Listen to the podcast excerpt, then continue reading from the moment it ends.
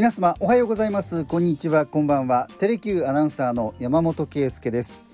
えー、最近は韓国や中国のメーカーがこの日本でも電気自動車を続々と投入していまして日米欧の各メーカーも電気自動車 EV を増やしてますね。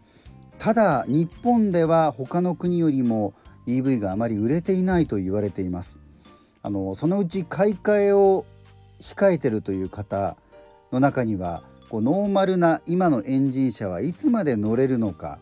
もう電気仕掛けの車に切り替えた方がいいのか迷ってる方も多いと思います。えー、ということで今回はですねその最新の動きやデータをもとに、私なりにこれからの車っていうものを見ていきたいなと思います。暑い時はテレキューラジオ寒い時もテレキュラジオ。家でも外でもどこでも聞ける。ちょうどいいぬくもりテレキュラジオ。いわゆる脱炭素を進める中で特に自動車の世界ではここ数年一気に EV 電気自動車にシフトする動きが急速に進みました、え、日本でも2021年の1月に当時の菅総理大臣が施政方針演説の中で2035年までに新車販売で電動車100%を実現することを宣言したんですね。でこの電動車というのは、えー、EV だけではなくてハイブリッドプラグインハイブリッド水素を使う燃料電池車なども含めてのことではあるんですが、まあ、ただその中心となるのは EV100% 電気で、えー、動く車ですね。バッテリーに電気を貯めてそれで、えー、モーターを動かすというもので、まあ、これまでよりどんどん進んでいくと考えられているんですが日本はこの EV については普及が遅れています。調査会社の推計によると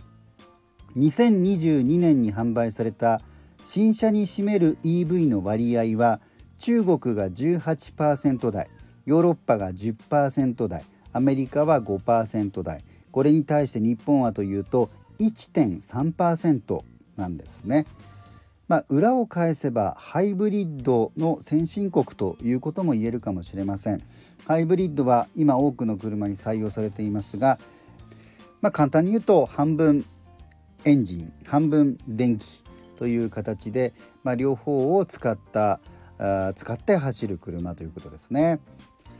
一方で100%電気で走るこのバッテリー EV というものですがユーザー目線での課題は価格が高めであること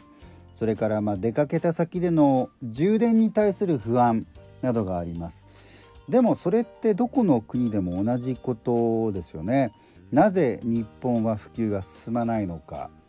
えー、指摘されることは充電設備が思うように増えていないということだそうです。でしかも、えー、国が多額の補助金をかけて2014年15年頃に設置された充電器が老朽化更新の時期を迎えているそうなんですね。あまりこの充電設備っていうのは耐用年数が長くないということで、えー、そろそろもう新しくしなきゃいけない時期を迎えているんですが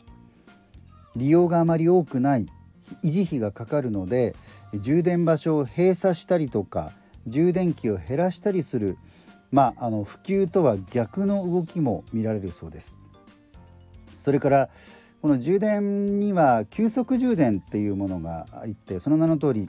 えー、短い時間で充電できるんですけれどもその出力があ日本のものは他国よりも低いそうで、まあ、急速と名の付くタイプでも充電に時間がかかってしまうこういうところもネックになっているということなんですね。でまあこうなると EV を買おうかなというのはちょっと二の足を踏むところがあります。あの近場だけでね、えー、乗るという方あるいは一戸建て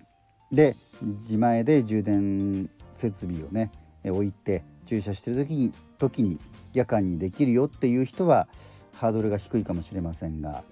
まあなかなか例えばこちら福岡ですと九州の中をドライブしたり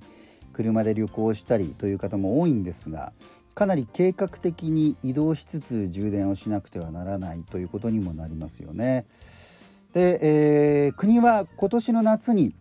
まあ、こういった更新の時期を迎えている充電器が多いといった現状も踏まえて充電設備の今後の整備計画を明らかにしました。まあ、今度こそね、えー、一気にえー、整えていく必要があるかなというふうに思います。まインフラが整わないから EV が普及しない。EV が普及しないからインフラが整わない。という悪循環を今度は断ち切らないといけないなというふうに感じます。そうした中で今月11月の初めに来日したドイツ BMW の社長が EV やプラグインハイブリッド車燃料電池車など多種多様な車を揃える。全方位で成長させる。つまり電気自動車 EV 一択ではないと明言したんですね。まあ他のメーカーの中ではもうエンジン車はいついつまでにやめますというところもある中で、えー、いろいろ多種多様に行きますよと。言ったんです。で実は以前からそういった方針を打ち出し続けているのがトヨタなんですね。トヨタはいろいろ作りますよというふうに言ってます。確かに世界では走る距離の長さも様々でしょうし環境も様々です山奥とか荒野というようなところで充電インフラを整えるのは難しいですよねそれから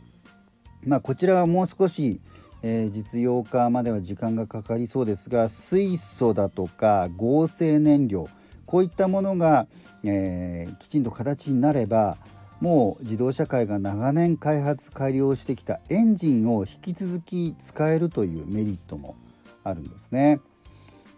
でまあここからは個人的な見解になりますがこうやってもろもろの状況を考えますとやはりプラグインハイブリッド充電ができるハイブリッド車あるいは以前も取り上げましたがバッテリーの残量が減ったら小さなエンジンが回って発電充電に徹する。エンジン自体は車を走らせるわけじゃないんですがつまり行けるところまで電気自動車として走ってその後状況によってはエンジンが動く。近場では EV でもエンジンもあるから遠出も不安が少ない。こういった車が、ま当面は中心になっていくのかな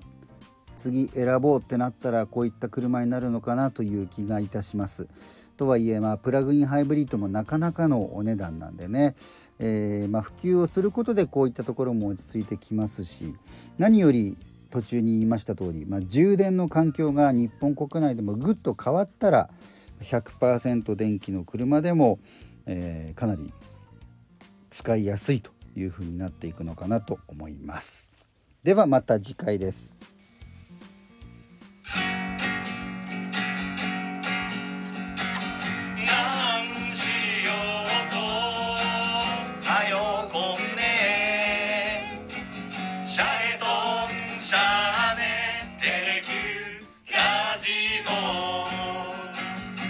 Tonight.